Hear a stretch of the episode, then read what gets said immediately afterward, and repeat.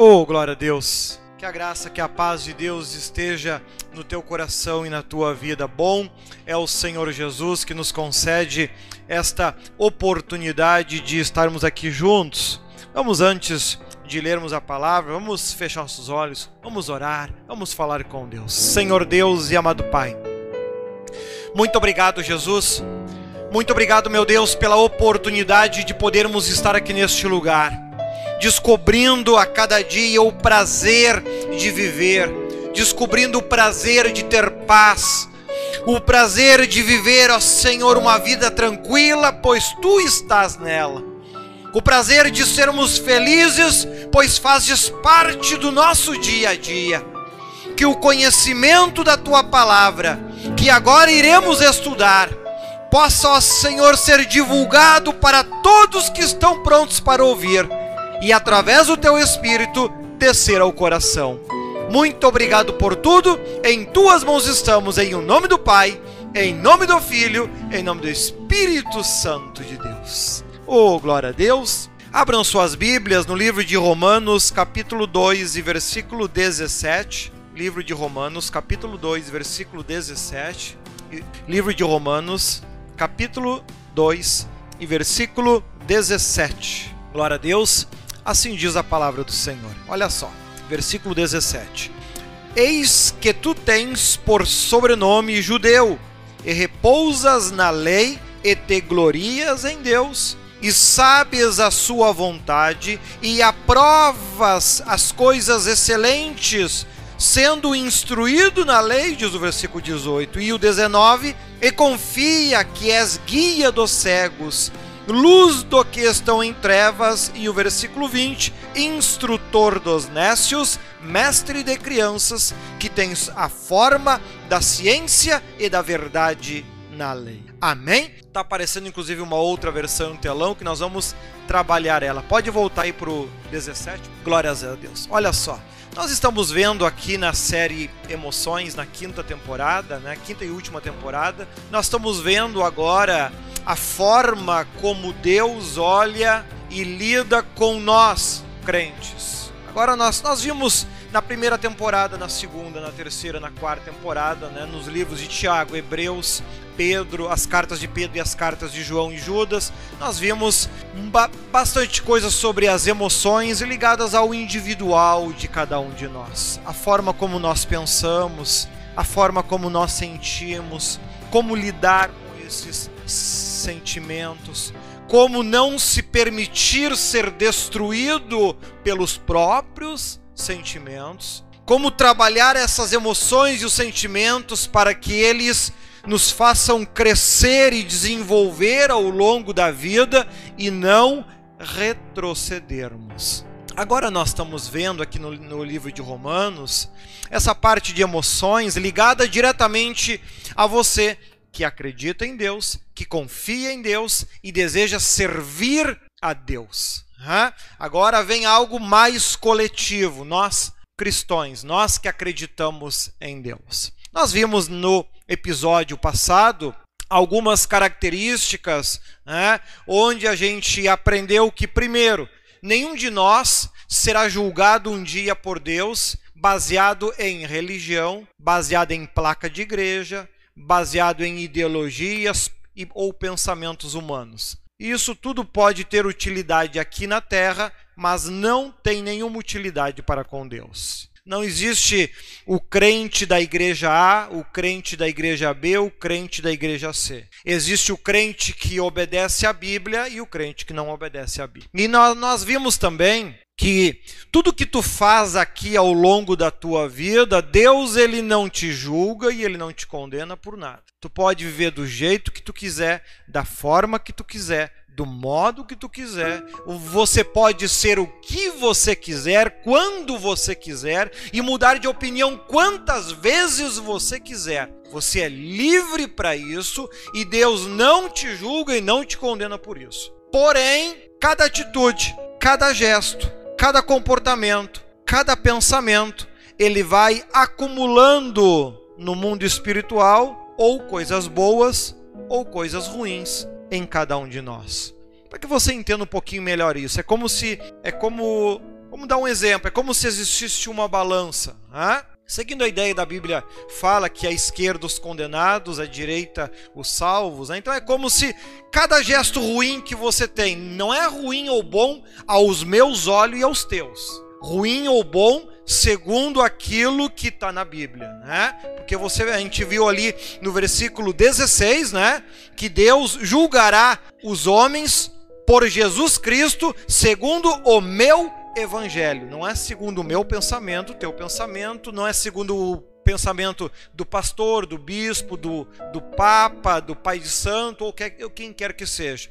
É segundo aquilo que Deus deixou escrito na Bíblia. É isso que vale. O restante pode ter utilidade para nos conduzir aqui na terra. Morreu não tem utilidade nenhuma. Então é como se ao longo da vida você estiver cada gesto bom que você tem segundo a Bíblia, segundo aos olhos de Deus, você coloca ali um peso sobre a balança do lado direito. Né? Cada gesto ruim que você tem, você coloca sobre o lado esquerdo. E essa balança, ao longo da vida, ela vai ou pendendo para um lado ou pendendo para o outro, né? conforme as escolhas, decisões que nós fomos tomando. Nós não estamos vendo isso, nós não estamos enxergando isso tudo. Nós vamos só enxergar essas coisas quando o dia que você morre, que você sai deste corpo, aí basta você olhar para a cor da roupa que você está usando e ela já vai estar dizendo para que lado a balança pendeu. Mas por enquanto nós não enxergamos isso porque não é da, do nosso direito julgar as pessoas. Eu não tenho o direito de condenar aquele que, quem sabe, está errando muito. Eu posso discordar das opiniões dele, do modo de vida dele, agora ele tem todo o direito de viver da forma que ele escolheu. Ah, nós vimos também em outros momentos que isso interfere inclusive na tua expectativa de vida, né? que as pessoas vivem mais ou menos conforme o modo de vida que ela escolheu ter. Pessoas com um coração bom que se aproximaram mais de Deus tendem a ter uma vida mais prolongada. Pessoas que se afastaram de Deus tendem a ter uma vida mais curta. Uma forma muito prática de enxergar isso é aqueles que decidem, por exemplo, entrar no mundo do crime. Né? São pessoas que dificilmente envelhecem, dificilmente conseguem chegar em idades muito avançadas, acabam morrendo muito cedo. Né?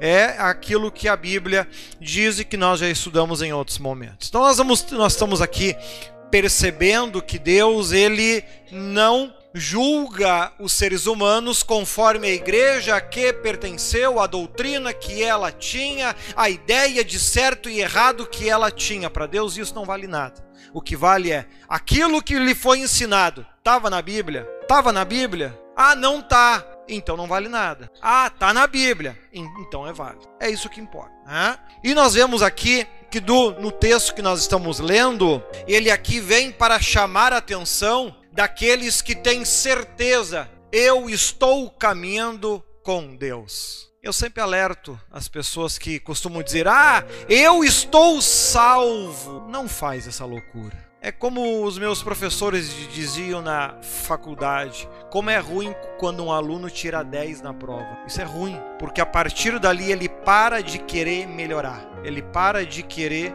avançar, ele para de querer se tornar melhor naquilo que ele faz. Ele entra num estado de acomodação, já que ele não pode tirar 11, 12, 13, 14. Né? Então ele sempre gostava de dar 9,7, 9,8, 9,9, mas não 10. Né? Para que a gente pudesse querer sempre se tornar melhor ao longo da vida. E sabe que esse conceito ele se aplica bastante na nossa vida. Quando a gente começa a ter uma vida muito tranquila e acomodada, a gente automaticamente tende a se acomodar.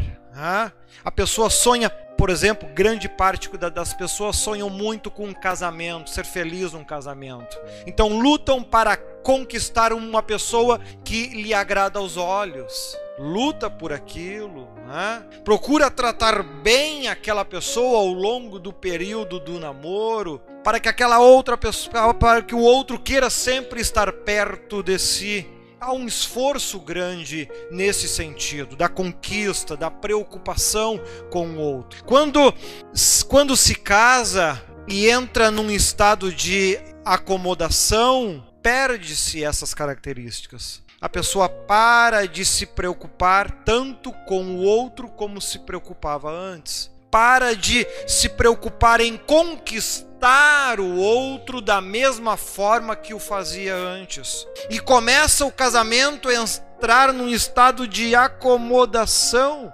Daqui a pouco, quando olha para dentro do casamento, o que enxerga é trabalho, limpeza de casa, TV. Trabalho, limpeza de casa, TV. Entra na rotina. Não sai mais daquilo. Por quê? Porque a pessoa alcançou o nível máximo que ela esperava para a vida, estar casado com alguém que ama. E aí o que acontece? A pessoa para de querer melhorar e tem a tendência de começar a retroceder. Não é vão que no Brasil se bate tanto recorde de divórcio. Por que, que acontece o divórcio se, as, se, a, se ambos descobriram que se amavam tanto e que eram compatíveis e que tinham tudo para ser feliz? Grande parte, acomodação. Alcançou o máximo que queria, que é ter alguém ali junto, e aí começa a retroceder. Pede-se a preocupação da conquista, pede-se a preocupação em querer agradar o outro. Isso vai morrendo dia a dia, porque a acomodação ela produz isso no, no ser humano. O que a gente chama lá na física de estado de inércia. Né? Todas as coisas tendem a permanecer em inércia a não ser que uma força lhe impulsione a sair dessa situação. O casamento ele tende a entrar numa inércia, já que tu não tem mais o que conquistar, aparentemente. E nós vamos nós estamos aqui vendo do versículo 17 ao versículo 20, o texto ele está chamando atenção daquele que é crente, que a Bíblia compara o cristão com um casamento, né? Ela faz a seguinte comparação: que a igreja é a noiva de Cristo. Né? Ela faz essa comparação. Então, a crente que quando se torna um cristão, entra num estado de acomodação. Como está ali nos versículos. Olha, olha ali no telão, você pode acompanhar. Ora, você leva o nome de judeu. Hoje, você leva o nome de crente. Apoia-se na lei e orgulha-se de Deus. 18. Você conhece a vontade de Deus, aprova o que é superior, porque é instruído na lei, acredita em Deus, sabe que o céu existe, sabe que o inferno existe, acredita na Bíblia. Você está convencido de que é guia de cegos. Tu tem a certeza, eu posso ensinar luz para o que estão em trevas. Eu consigo ensinar às pessoas o que é certo. 20 instrutor de insensatos, mestre de crianças, porque tem na lei a expressão do conhecimento e da verdade. Consegue ensinar aqueles que são ignorantes, consegue ensinar aqueles que são crianças, ou seja, que mesmo sendo adultos se comportam como crianças. Quem sabe muitos de vocês que estão me ouvindo já têm essa convicção. Ah, eu já tenho bastante tempo de igreja, eu já tenho bastante tempo de evangelho, eu tenho condições de ensinar, eu acredito em Deus, eu creio em Deus, eu acredito que Deus faz a diferença. Eu acredito que Deus cura, eu acredito que Deus liberta, eu acredito que Deus pode tornar a minha vida melhor. Eu acredito. Eu acredito que há uma vida após a morte. Porém, acreditar não faz muita diferença. Apenas crer não faz muita diferença. É aquilo que se chama hoje em dia o crente não praticante. Né? Antigamente tinha só o católico não praticante e o, e o crente o ímpio. Hoje, hoje existe o ímpio, hoje existe o crente e o crente não praticante. Né? Aquele que, como esse texto aqui, ele sabe que tem um Deus no céu, ele sabe que o inferno existe, ele sabe que Deus existe, ele sabe que a Bíblia traz a verdade, mesmo não a conhecendo muito. Ele sabe de todas essas coisas, porém não vive, porém não pratica. Aí cai ali no versículo 21 ao 23. Vou colocar aí para nós 21. Olha ali então. Então, você que ensina os outros e não ensina a você mesmo? Você prega contra o furto e furta? 22. Você que diz que não se deve adulterar e adultera? Você que detesta os ídolos, mas rouba-lhes os templos? 23. Você que se orgulha da lei, desonra a Deus, desobedecendo a lei. Como nós já tínhamos visto em alguns momentos ali do, dos versículos 1 a 16 no, no episódio anterior, carteirinha de membro não diz nada. Ah, eu sou crente há 40 anos. Não disse nada. Ah, eu estou na mesma igreja há 38 anos. Não disse nada. Eu acredito em Deus desde que nasci. Não disse nada. Nenhuma dessas coisas tem significado. Nenhuma dessas coisas realmente vai ter importância se as tuas obras são opostas àquilo que você acredita. De nada adianta eu estar aqui pregando para você se lá fora eu agir de forma errada. Vai ser útil para vocês que estão me ouvindo, mas não será útil para mim mesmo. Não adianta eu dizer, ah, eu acredito que há um Deus no céu, mas não faço nada por ele. Ah, eu acredito que existe vida após a morte, mas vive como se nunca fosse morrer. Escolhas. Assim como um cristão com a mente cauterizada simplesmente por achar que é crente, está salvo. Ele entra num estado de inércia, ele entra num estado de acomodação, ele entra num estado que ele para de melhorar, ele para de querer ser um crente melhor, ele para, ele perde aquele que lá em Atos a gente, a gente estuda o primeiro amor ele perde esse primeiro amor, o amor lá do tempo do namoro. Né? Muitos dizem, inclusive, que o namoro é muito melhor do que o casamento. Não era para ser, mas muitos dizem que é. Tem, tem crente que perdeu este prazer. No começo orava tanto, agora já nem ora mais tanto. Antes tinha prazer de ir à igreja e agora já nem tem tanto prazer mais. Tinha prazer em orar, prazer em cantar, prazer em evangelizar, prazer em pregar, agora as coisas assim parece que perderam a graça, parece que perdeu o sentido. A vida parece que perdeu o sentido. Com quantos crentes eu já tive a oportunidade de conversar que vinham e diziam, dizia o bispo, eu tô orando para que Deus me leve. Eu disse, irmão, quando você lê João 10:10, 10, um dos versículos mais básicos que todo crente conhece, ali fica claro o trabalho de ambos. Satanás oferece morte. Jesus oferece vida. Não só oferece vida, como lá em João 14,6 ele ainda diz: Eu sou o caminho, a verdade e a vida. Quando você, como um ser humano que ganhou o direito de viver sobre a terra, você escolhe, eu quero morrer. Tu está escolhendo Jesus? Não. Tu está escolhendo a Satanás. Porque Jesus é vida. Ele mesmo disse, João 14,6. O diabo que é a morte. Quando você escolhe, eu quero morrer. Quando a pessoa, por exemplo, pensa em cometer suicídio, ela está pensando em se entregar para Satanás. Jesus é vida, não é morte. Jesus nunca foi morte, ele sempre foi vida. Tanto é vida que ele ressuscitou ao terceiro dia e nem a, a morte mesmo o pôde prender e o segurar, porque ele é vida. Querer viver quando você deseja, eu quero viver, eu quero ser feliz, você está se aproximando de Deus, você está se aproximando de Jesus. Viver não é uma tarefa fácil, viver é difícil. A vida é formada de muitos difíceis.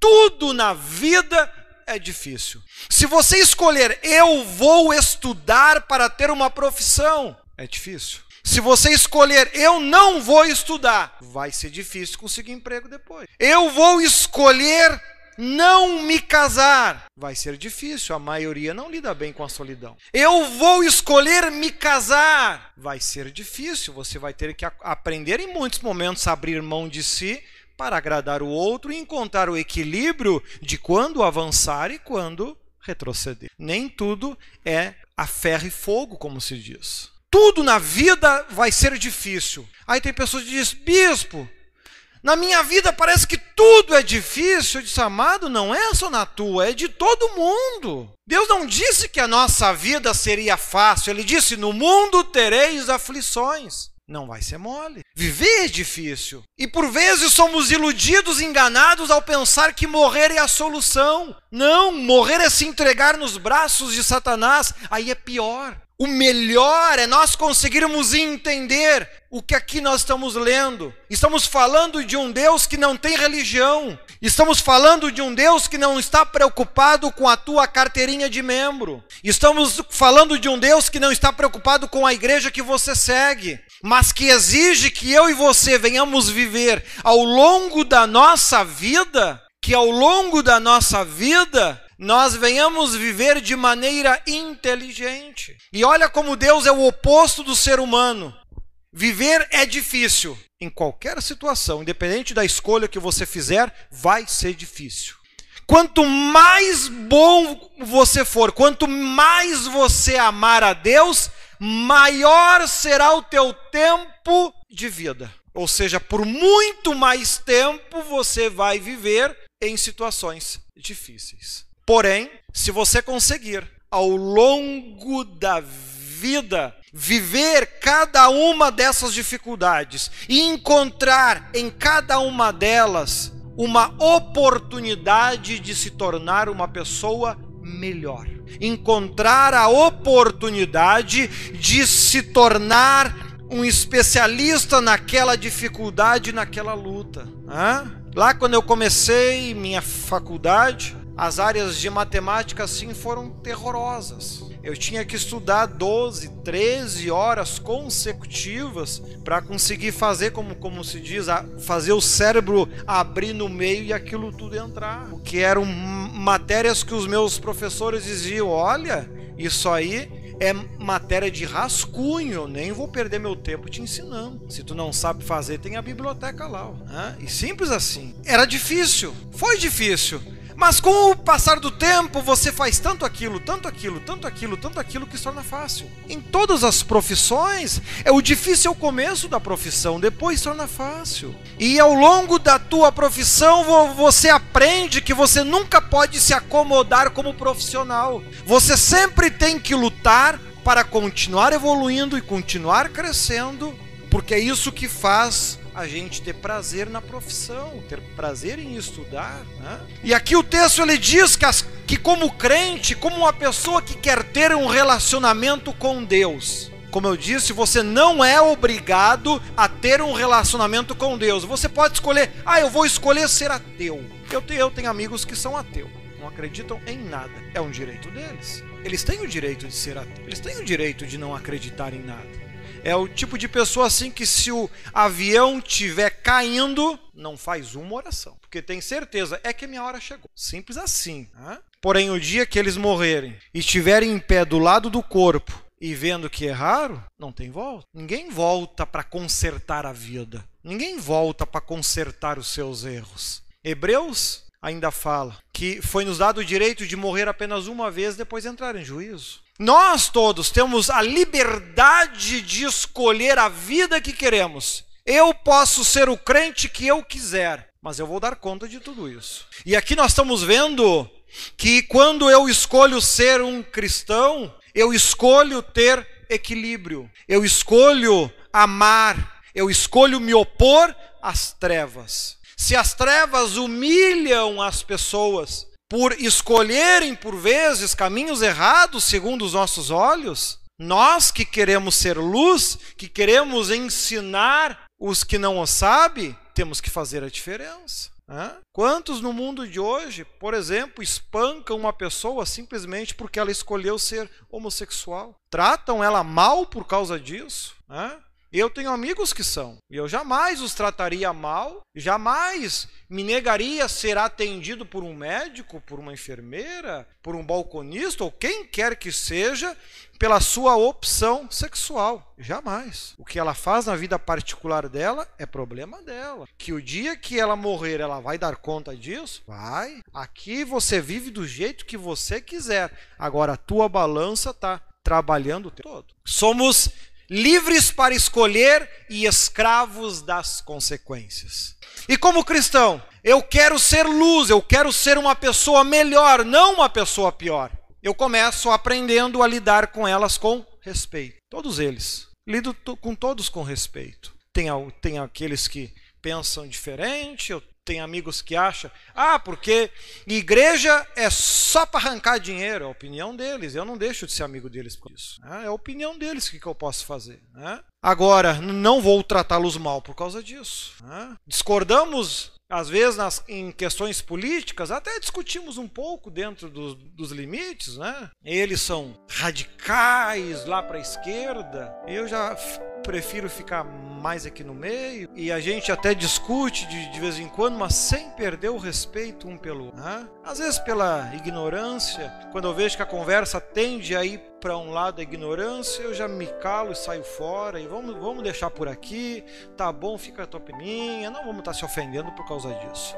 Ou seja, a forma que a gente vive, que a gente decide, que a gente faz escolhas ao longo da vida, elas devem ser compatíveis com aquilo que eu carrego debaixo do braço. Né? A forma como eu lido com a minha esposa deve ser compatível com aquilo que eu acredito. Não adianta eu acreditar em Deus, eu falar em Deus, eu pregar a Bíblia e, e, e em casa para minha família eu me torno um diabo. Eu estou me salvando com isso? Não. E é isso que o texto está aqui falando. Você que se orgulha da lei, desonra a Deus, desobedecendo a, a Deus, desobedecendo a lei. E aí ele continua dizendo: olha o 24, e tudo na vida dá consequência. Coloca para nós o 24 aí, por favor. Tudo na vida dá consequência, tudo tem escolha, tudo, tudo, nada passa despercebido. Ou você atrai coisas boas, ou você atrai coisas ruins. E o resultado é que isso acaba interferindo na vida dos outros também, né? Porque como está escrito, o nome de Deus é blasfemado entre os gentios por causa de vocês. Né? Olha ali, ó. Pois como está escrito, o nome de Deus é blasfemado entre os gentios por causa de vocês. Quando eu tenho título de crente, mas não me comporto como alguém, como a Bíblia diz, não assemelho a minha forma de ser com a de Cristo, eu acabo sendo um mau exemplo.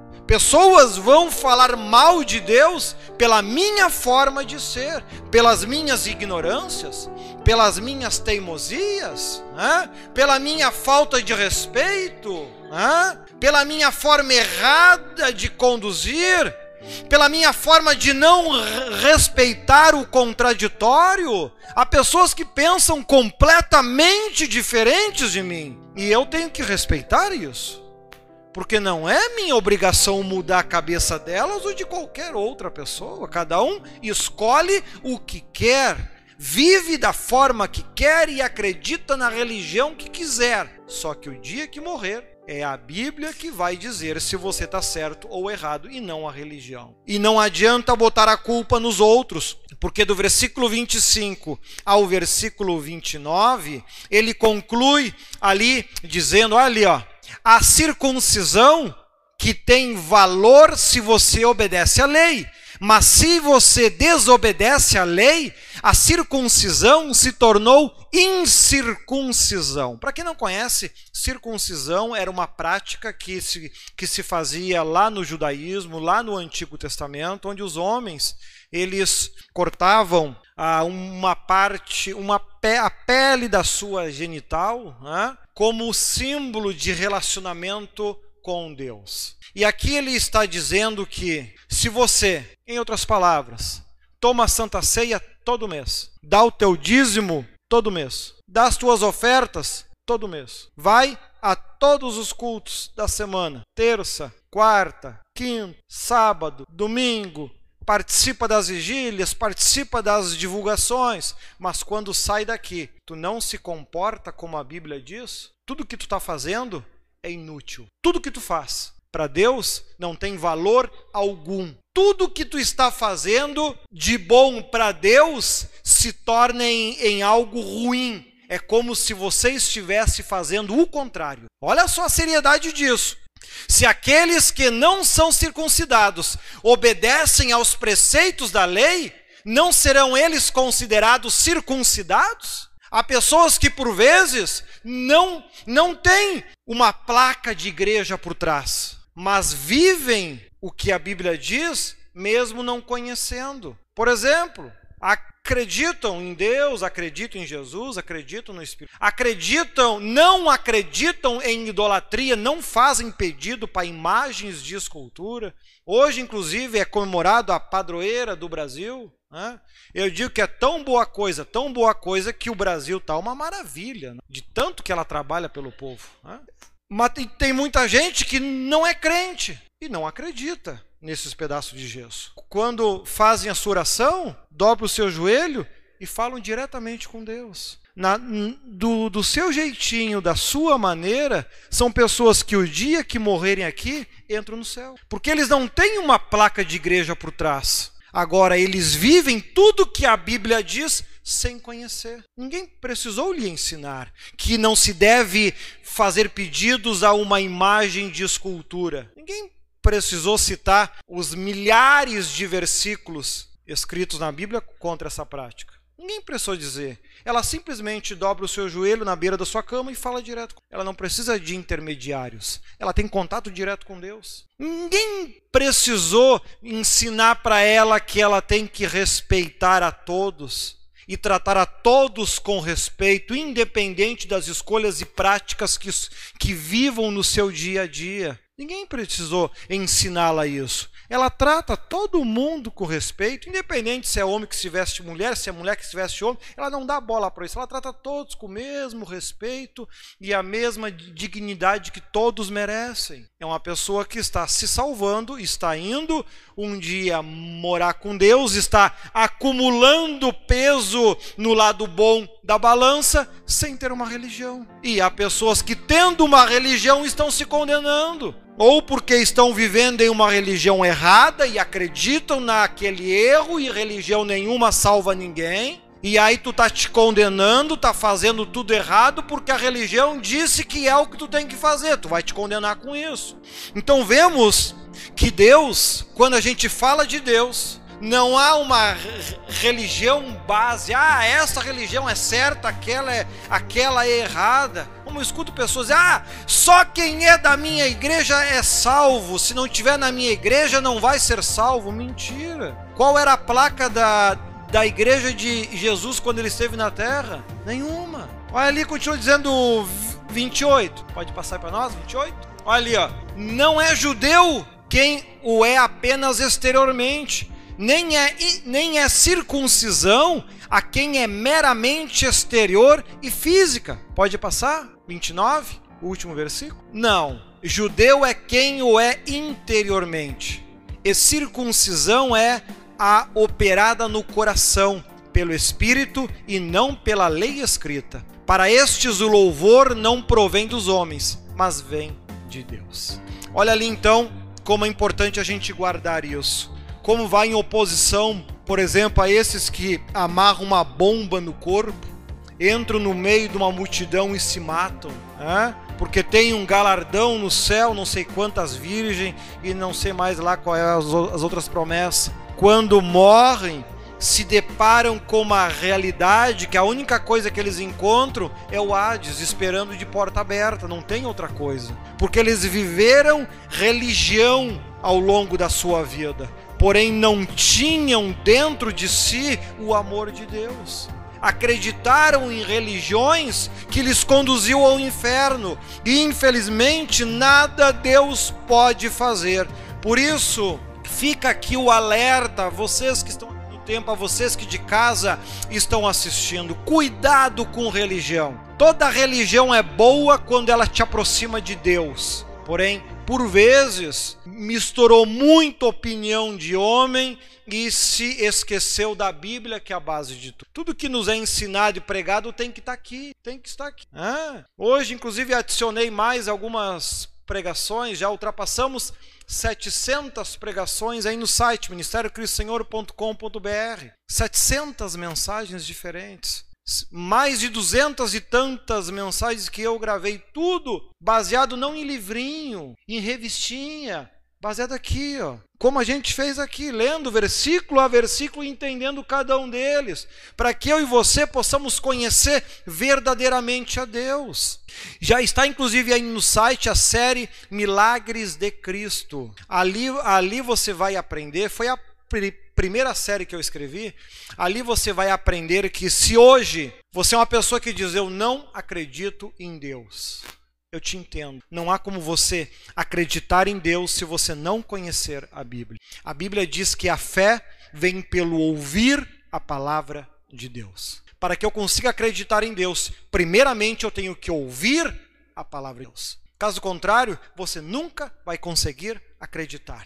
Você precisa conhecer isso aqui, conhecer, entender. Não é apenas ler, porque há muita gente que já leu 3, 4, 5, 10, 20 e não entendeu nada. Quando as nossas convicções estão na frente do real, você tem todo o direito de querer ser um cego ao longo da vida que tu vai viver aqui na terra. Se você escolher, eu quero ser um cego, eu não quero ver a verdade, é um direito seu. E Deus vai respeitar isso. Quando você sair aqui da terra, você não vai ser julgado pela religião que você aceitou ou deixou de aceitar, mas se a tua vida é compatível com a Bíblia ou não. É isso que importa. Deus é justo.